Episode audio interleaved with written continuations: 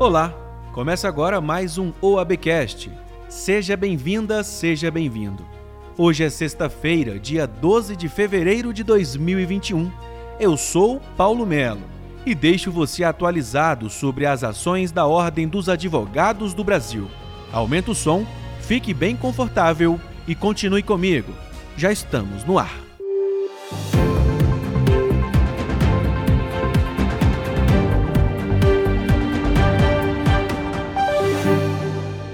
O trabalho não para. A OAB começou o ano judiciário de 2021 com muito trabalho, dedicação e responsabilidade em prol da advocacia, como afirma o presidente da Ordem dos Advogados do Brasil, Felipe Santa Cruz. Acompanhe. Acho que nós esse ano temos que continuar cuidando dos assuntos da advocacia, voltados para amparar a advocacia brasileira. Estamos criando aqui é, formas de, por exemplo, ampli ampliar os espaços de coworking.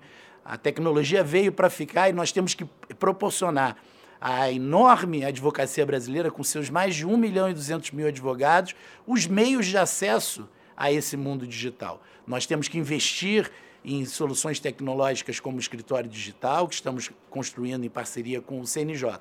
E no campo da cidadania, que é o campo da OAB também, a OAB, na história brasileira, é a porta-voz da sociedade civil.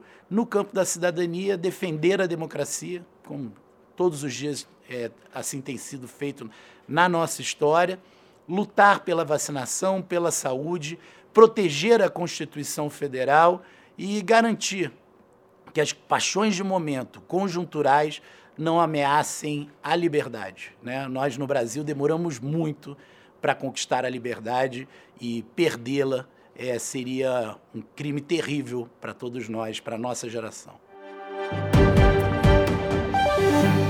O Conselho Nacional de Justiça aprovou a implementação do balcão virtual, ferramenta que torna permanente o acesso remoto direto e imediato dos usuários da Justiça às secretarias das varas em todo o país. Trata-se de uma demanda amplamente debatida no Colégio de Presidentes das Seccionais da OAB, cujo reflexo será a desburocratização e a agilidade no atendimento do Judiciário aos cidadãos. No relatório do processo, o ministro do Supremo Tribunal Federal, Luiz Fux, destacou que, mesmo após a pandemia, o balcão virtual seguirá com mais um canal de atendimento disponível e a critério das partes. Os sites dos tribunais disponibilizarão, em até 90 dias, links fixos de acesso para o atendimento virtual.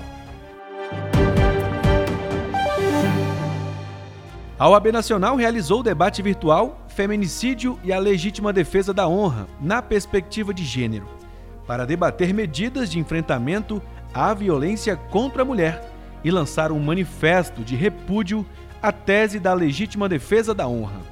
Acompanhe. No final das contas, a gente precisa, para fazer o enfrentamento à violência contra a mulher em nosso país, que todas as instituições se comprometam no seu cotidiano e com o que é possível, com práticas e com ações que, de fato, né, possam é, implicar mudanças no que se refere à transformação dessa realidade. O Brasil é o quinto país do mundo, maior número de feminicídios, a gente vive repetindo isso, entretanto, o número só aumenta. Quando a gente olha o número de feminicídios, ano passado foi maior do que 2019, 2019 foi maior do que 2018. A gente assistiu no final do ano passado casos é, muito tristes de feminicídio, justo no final do ano, inclusive aquele caso trágico filmado do feminicídio de uma juíza na frente das filhas, um caso que ganhou o noticiário. E uma situação que eu, eu me marcou, me marcou porque quando a gente analisa as situações que as pessoas mais chamavam atenção, na frente dos filhos, arma branca, logo após o divórcio, e quando a gente analisa os números dos casos de feminicídio, a gente sabe que isso é o, o caso médio do feminicídio, é o padrão. E, em regra, a gente sabe que a maior parte dos casos de feminicídio são na frente dos filhos, é, quase 50%, um percentual muito alto, arma branca, um percentual muito alto logo após o fim do relacionamento, ou seja, aquele caso não era a exceção. Aquele caso era o caso que descreve um número muito grande dos feminicídios em nosso país. Mas, infelizmente, foi filmado e a gente teve né, ali uma, aquilo chegou de uma outra maneira na nossa, na nossa realidade. Então, que a gente possa, é, enquanto sociedade, e a, esse é o propósito do Conselho Federal, é o propósito da Comissão Nacional da Mulher Advogada, da BNCJ, de cada um de nós aqui, né, dedicando esse tempo e, e nosso compromisso. Eu sei que cada um de nós aqui tem um compromisso cotidiano no enfrentamento à violência contra a mulher. Então, que a gente possa né, estar é, tá adotando práticas e ações dentro da, de um propósito de transformação dessa realidade. O Conselho Pleno da OAB se reuniu nesta semana para debater e deliberar temas voltados à advocacia e à sociedade. Entre as decisões está a aprovação por unanimidade do ajuizamento de uma ação direta de inconstitucionalidade contra mudanças no Código de Processo Penal inseridas pela Lei 13.964 de 2019. A norma questionada pela ordem permite a execução imediata das sentenças penais condenatórias proferidas no âmbito do Tribunal do Júri, quando a pena privativa de liberdade for fixada igual ou acima de 15 anos de reclusão. Em outra decisão, o Conselho aprovou também de forma unânime a proposta de ingresso da OAB como amicus curiae em ADI que pede a suspensão de despachos do Ministério do Meio Ambiente sobre biomas brasileiros, sobretudo ao novo Código Florestal e à Lei da Mata Atlântica. Mais informações sobre o Conselho Pleno da OAB você confere lá no nosso site. Basta acessar www.oab.org.br.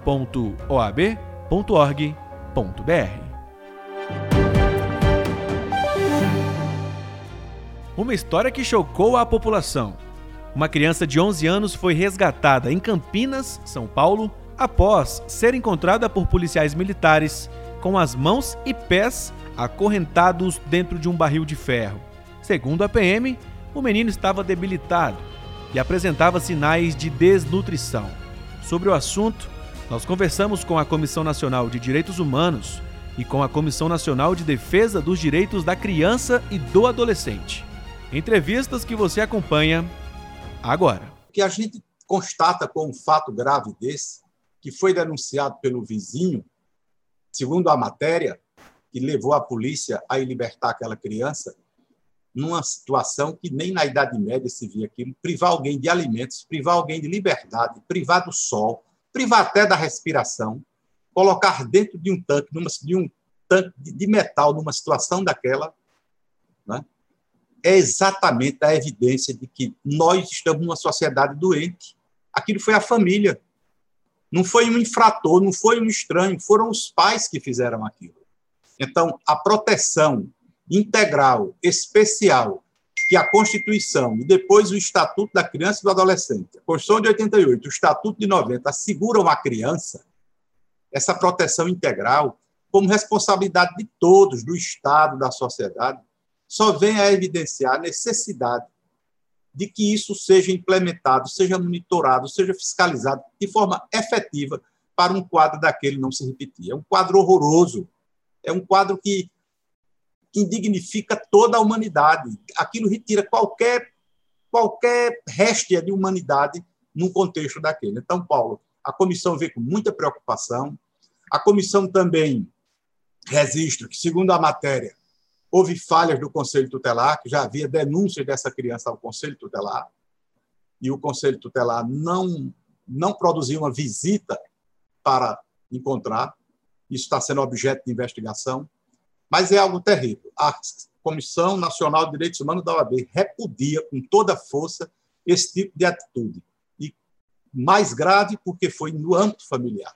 A senhora presidente Glícia Salmeron falou de processo criminal.